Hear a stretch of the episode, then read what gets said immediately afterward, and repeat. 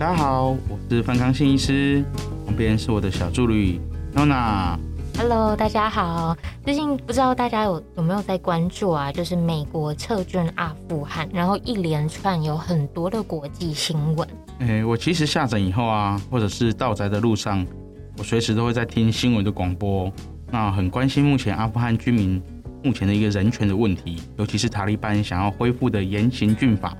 那其实我们都说需要关注跟声援这样的议题哦。对，没错。其实前一阵子我们看到，就是阿富汗的居民现在进入一个物资严重匮乏、很不足，然后甚至还有一个翻译师其实会比较在乎的，就是缺药的问题。他们医疗资源现在变得很紧绷，那通常会因为怎么样的状况导致这个医疗会出现缺药的局面呢？呃，通常啊是国家比较是战乱的期间，或者是他没办法有国际的援助的时候，他可能就会有缺药。那当然，很多的国家在争取这个地方的一个政治的权利的时候呢，他们可能就互相的排挤。那当然，国际的人道救援一定会持续进行啊，不管他是哪一个政府、哪一个人民去把这个政府给建立起来，我们的联合国或者是我们的一个世界的一个无国界组织等等，都会给他们一些人道的资源。那这个部分呢，其实就是另外的部分了。那当然，他们的本身呢，他们的物质缺乏的部分，应该就是属于他们本身。战乱，然后呢，就是互相排挤，把资源给占有，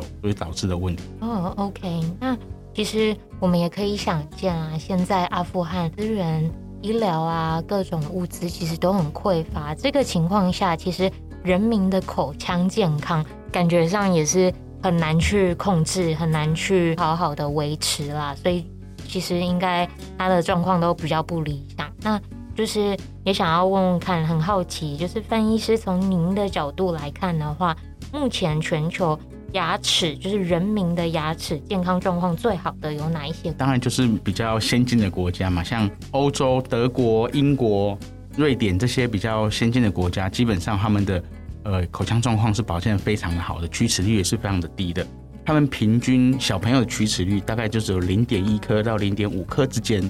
可是台湾。呃，虽然是比较感觉好像是先进的国家，可是其实我们的龋齿率跟我们的口腔保健做的不是非常的好。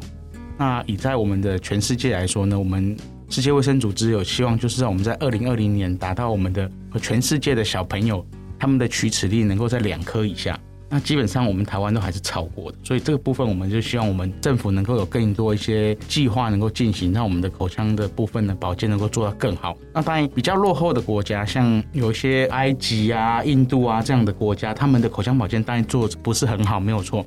可是相较于台湾，我们比他做的好很多了。可是我们的一些龋齿率等等的一些分析，都还是赢过他们，所以我们应该在这一块方面要再多加加强了。哦，OK，那其实。讨论到刚刚是说，嗯，其实一些比较开发的国家，他们就是当然比较重视小朋友啊，或者是一般国民的牙齿健康状况。那可是就是相形的，如果我们再想到阿富汗，他就根本比较不可能嘛，因为他们很多的医院也都已经倒闭了，所以根本就如果就算有蛀牙，可能就是只能让它继续烂，然后。胃胶如果又不足，就牙膏也买不到，又物资匮乏，那就情况就会很很可怕这样子。那其实阿富汗的诊所医院倒闭这件事情，其实还蛮可怕的。我觉得台湾很好，是因为有健保系统在支持，就是比较少会遇到大型医院有倒闭的状况啊。那也想要问问看范医师，就是以主任的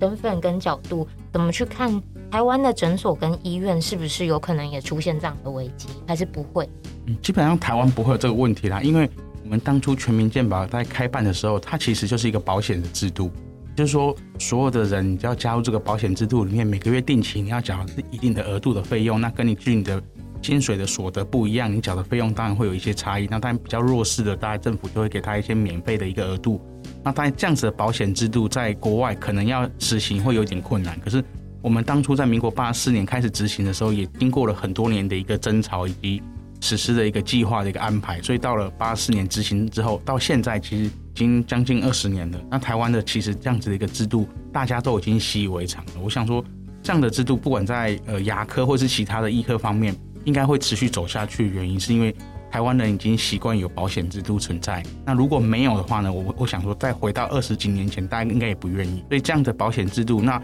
可能未来会比较走向就是一手卫生，就是我们的一个福利的一个政策了，就是比较不是保险制度，是走向比较福利的，就是说大家希望有这样的一个福利政策，那当然也就会希望说这样的政策能够持续永久。那当然可能费用可能要再多多少少再多缴一点点，或是额外的有一些，比方说呃健保的两趴的一个所得的那个多缴的部分，那大家可能也就愿意去多缴没有问题。那这样子持续下去之后呢，我们就可以维持我们全台湾人的一个呃全身的一个疾病的一个健康，或者我们看诊的一个非常方便的一个部分。那也是全世界首例啊，因为我们是全民健保已经实施了将近二十年。我觉得台湾就是相信是非常幸运跟幸福，就是我们的医疗。设备还有整体的嗯鉴保系统其实都很完善，没错。对，那其实我们真的要珍惜啊，就是如果我们看到国际新闻，然后看到目前的阿富汗局势，其实真的会觉得很庆幸这样。嗯，也想要问一下范医师，嗯，我们刚刚提到的阿富汗会有这样子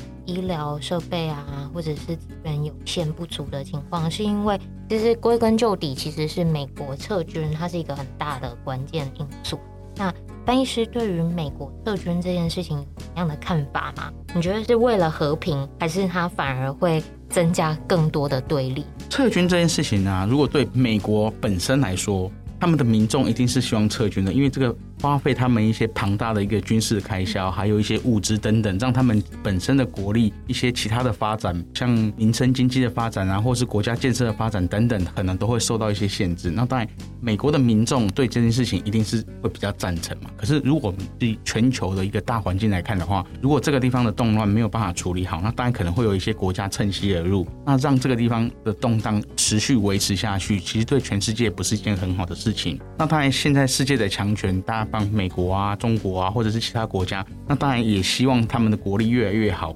展示说他是世界的一个强国嘛。所以有的国家可能就会趁虚而入，像中国可能就会因为这一次美国的撤军，那就会把他们的军事力量或者是一些民生物资再慢慢的引进到阿富汗这边，然后等于是说他们的关系可能就是由原本跟美国比较。关系还良好的转向变成是跟中国关系会比较良好，那基本上他们也是为了他们的民众、他们的国民的生存，所以他们一定要找一个比较有强大的一个国家来当做他们的后援嘛。所以这个部分就是变成是哪一个国家可以给他们资源，他们就跟他们合作。那当然对美国来说，他们的一个撤军来说呢，一定是为了去协防全世界其他们可能没办法达到的一个地方，让整个全世界的一个和平能够达到更稳定，所以。他们撤军一定有他们的目的，那当然可能就是有的人会觉得说他们撤军是不应该的，可是他们的应该也是做了非常详细的一个考量之后，才把这个撤军的举动给执行下去。是，嗯，没想到范医师真的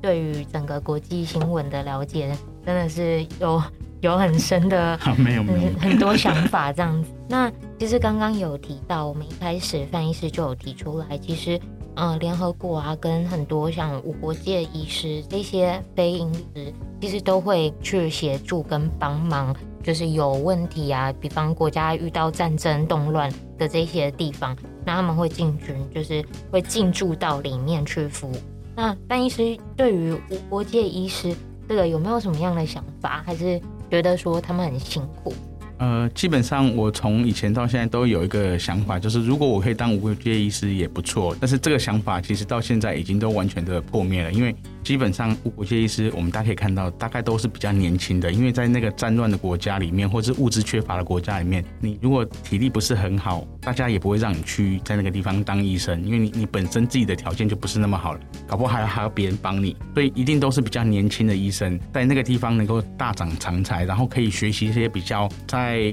平常可能学习不到一些技术，那这个部分呢，如果说他去过了无国界医师之后呢，他也知道一些人道救援，那当然回来台湾之后，可能就可以推广一些比较人道的方式，还有就是比较一些对于医疗比较尊重的部分。那当然这个部分呢，当然是还是要以年轻的医生为主啦。所以我就算现在想要去，可能也没有无国界组织愿意让我去了。对对对，所以这个是非常遗憾的事情啊。其实也还好啦，因为。也不是说梦想全部破灭，因为其实我觉得无国界医师的这一种服务精神，跟他们那种公益还有正义感，然后真的很想要救人这样的精神情怀，其实跟道宅牙医师其实是很类似的。因为每一次我其实跟着范医师每次去道宅的牙医服务的时候，其实都还蛮感动，因为在执行任务的时候，范医师就是非常的，他非常的专注，然后很认真，这样子就是要有使命必达的一个精神。那其实这样子的状况，就是也许我们说年纪大了比较不适合去，但是也可以在幕后做一些，就是根据道宅的这样子的一些基础。对啊，我们希望就是说我。没办法加入无国界医师，但是我把我的道宅做好了之后，把我这一份的爱心转移到我们的台湾自己的呃家人的身上，就是我们的国人身上，让大家可以学习到一些比较不是在整间，就是比较先进设备的一个提供的情况下来去看牙齿的技术，让大家学习完了之后呢，能够普遍的，比方说，诶，在比较偏乡的地方，比较没有办法医疗资源达到的地方，我们一样可以给予他们一些口腔上的一个保健的一个需求，一个治疗或者是意见。那这样这样子的部分呢，我们都希望我们退休之后能够持续做下去了。那我们更希望的就是说，当我有一天已经躺在床上了，我没办法下床了，我还是有后面的医生能够，因为我经营了这么多年的一个道宅牙医的一个部分，让大家可以学习到道宅牙医之后呢，我躺在那边也有人来可以来帮我服务我的口腔的状况，让我可以吃东西，让我可以比较正常的过生活。所以这我是希望能够达成的一个最终的目标。也想要嗯，在另外。就问一下范医师说，近期有更多的年轻牙医师想要加入道宅团队吗？目前的就是人力有没有更好一些？呃，有啊，因为我们现在的道宅牙医其实他是要先上过学分啊，基础六学分再进阶学分，所以还要再经过全联会我们的牙医师工会全国联合会的一个审核通过之后呢，才开始实施。所以因为最近因为疫情关系，这种开课课程学分的部分比较没有那么的多，所以他们。虽然想加入，也学到这些东西，可是没办法拿到学分证明，就变成要延后。所以应该陆续会有一些医生在年底的时候开课完之后，就会开始会有加入的动作了。好，那这个是指日可待的。对啊，对啊。好，那我们接下来会问一个比较稍微敏感一点的问题，也是刚刚范医师有稍微提到的，就是说，如果美国撤军，撤军完结束了，那接下来塔利班政权其实就会频频跟中国招手嘛。因为他现在中国跟美国本来就是两大强权这样，那范医师觉得说中国在这一场人权危机中扮演什么角色？因为我们也知道中国可能对于人权的重视程度可能呃还不到像台湾或者是美。那觉得接下来局面会怎么？呃，如果塔利班就是接下来会跟中国接洽，而且得到很多的金钱的援助或者是建设等等，那当然后续他们可能就会跟中国比较接近。那这样子的部分呢，我觉得就是在人道的救援上面，可能他们会比较没有办法像我们先进国家、民主国家这样子来的一个比较正常一个实际的一个尊重人权的方面。所以，呃，我们比较担心的是，他未来如果真的跟中国合作了之后呢，他们的呃人权受到了压抑，他没办法有一个很好的一个管道能够宣泄，或者是没办法投诉。那当然，这个部分就是这个国家可能就是会慢慢的会。变成跟集权的政府一样，那当然就是我们不希望看到的。是，我觉得它是集权，然后也是蛮恐怖的想象。比方，我其实也是很关注这这一连串的国际新闻，那有看到塔利班他们颁布的很多新政策都很可怕。比方说，他有那种禁止男生到理发店里面去蓄胡做造型，因为有些人喜欢山羊胡啊，有些人喜欢那种小小的胡子点缀的。但都不行，统一就是不能够做造型。嗯，你就是要留胡子，但是你就是自己留这样，就不能再做其他东西。那也是同样的，不允许女性接受教育这一些。那种种的，其实就是要禁止所有人拥有个人特色，因为他们很怕被推翻嘛，因为他们也是去推翻革命，所以就会害怕有新的革命者起来。那对于这样整体的做法，翻译师是怎么看？我觉得这个做法其实就像我们以前那个古代中国有那种女生裹小脚一样，他就很担心女生会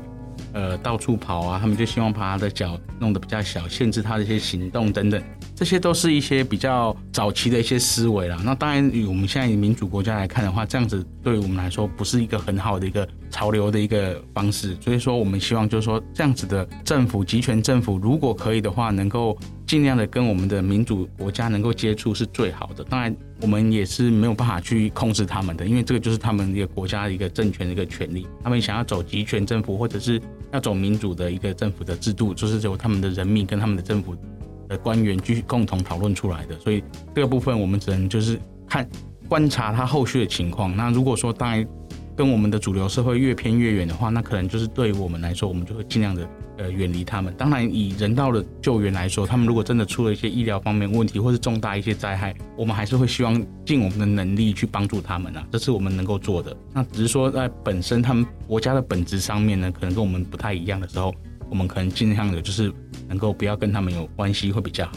对啊，我刚刚就在想说，呃，不知道他们接下来会不会颁，呃，也是很严谨的政策。可是就是说啊，就是所有国民一律不可以蛀牙，这样的，这样也许就是真实的对健康口腔会有一点帮忙，但是感觉上是不大可能。对啊，对啊。对，那就是我觉得身处在台湾啊，就我们还可以再另外想一下，就是有什么样的事情是我们可以真实去实践或帮忙的吗？那就是我们面对这样子。国际局势，我们又可以反映。呃，我们在台湾其实很幸福，所以看到别人有这样子的一个遭遇，其实我们都很想要怜悯他、同情他。那那我们现在能够做的，可能就是如果真的他们发生重大事故的时候，我们可以有一些捐款，或者是有一些实质上的帮助了。那或者是像国际医生去真的帮助他们。那如果说其他的部分呢，我们就也只是凭空想象，我们其实上也没办法实际到帮助他们任何的一个部分。所以呢，我们当然是希望我们能够集气啊，让他们可以走向比较民主的一个社会。那当然，如果没办法的话，就是我们就是可以当他们发生有问题的时候呢，我们就是尽可能的帮我们口袋里面的一点点钱拿出来帮助他们，让他们能够度过难关啊。OK OK，那其实就是范医师还是会比较强调说，人道关怀的精神应该每一个人至少心里面要有这样。那或范医师有任何的机。会会想要嗯跟大家怎么样去互说，哎，我们是要更重视人道关怀。呃，我们一定要重视人道关怀，这是不是随便说说的？而是说我们真的一定要有亲自的行动。那不管是在我们台湾社会里面，或是其他的国家里面，这样子的人道关怀的组织跟人其实都很多，而且都一直持续在帮助大家。那这也是我们希望说，我们的到宅牙医也能够秉持这种人道的精神，让。这样的服务更去落实到每一个家庭、每一个角落里面去，让大家都能够真正感受到什么叫人道的关怀，而不是只有真的发生呃重大事情的时候，大家才没用嘴巴说，而不是实际上去把行动做出来。这是我们希望，就是说大家真的发生问题的时候，能够实际的行动。那比方说，哎，我们可以现在能够做的，也可能就像我们真的是在政府里面啊，我们可以抗议，让他们知道说，我们不希望这样子的一个集权政府的一个产生。让他知道，我们其实我们台湾对这样的议题也是非常的关心的。对，那让国际社会也知道说，哎，我们在台湾站在这个世界的角落里面，我们还是有一个意见，能够让这个国际主流社会知道。就是我觉得也是让阿富汗的人民可以知道，其实国际都在看，都在关注，会给予声援。这样，但其实今天的议题是稍微有一点点沉重，不过这真的确实是每一个人都应该要关心的主题啊。那其实也很开心可以听得到。范医师说出，就是把自己捍卫人权啊，然后人道情怀把它讲出来，其实很珍贵。谢谢范医师哦。身为医生呢，对于我们国际形势，我们是一定要相当关注的。那我们也会因为多多提醒自己，可以付出多一些努力，贡献在我们的道宅医疗上面，尽可能帮助到台湾的每一位人民。好，那今天时间也差不多了，我们今天的 broadcast 就到这边，我们下次见哦，拜拜，拜拜。